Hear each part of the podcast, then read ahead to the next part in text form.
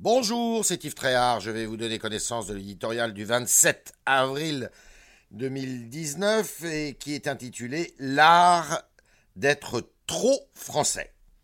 Emmanuel Macron aime l'histoire et la littérature. On avait donc été choqué de l'entendre dire pendant la campagne qu'il n'existait pas de culture française. A-t-il voulu se racheter jeudi soir en louant l'art d'être français? L'exacte définition de cette formule n'a pas fini de faire gloser, mais l'intention présidentielle voulait sans doute réveiller notre fibre patriotique, flatter nos singularités tricolores, en appeler à notre génie national après des semaines de débats enfiévrés.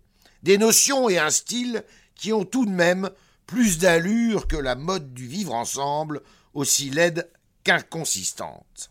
Cela dit et salué, l'art d'être français peut avoir une autre signification beaucoup moins avantageuse.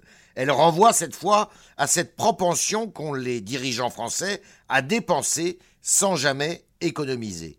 Emmanuel Macron est de ce point de vue un fidèle héritier, mot qu'il aborde, dans un pays qui n'a pas voté un budget à l'équilibre depuis 1974. Résultat, la France, championne du monde de la dépense publique, croule sous les dettes dont le remboursement alourdit notre maudite et si décriée pression fiscale.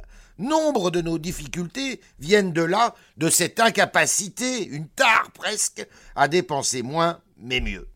Telle était pourtant la promesse d'Emmanuel Macron lorsqu'il est arrivé à l'Élysée.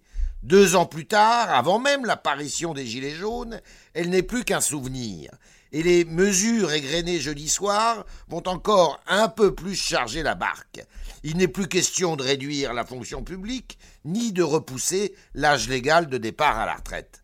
Quant aux quelques gadgets sortis pour remettre l'humain au cœur du projet et faire face aux grandes peurs, leur mise en place ne sera pas gratuite. Rien ne sera comme avant, avait lancé la nouvelle porte-parole du gouvernement à l'issue du grand débat national. Eh bien si, la dépense publique encore et toujours, cet art d'être trop français, source de bien des blocages de notre pays.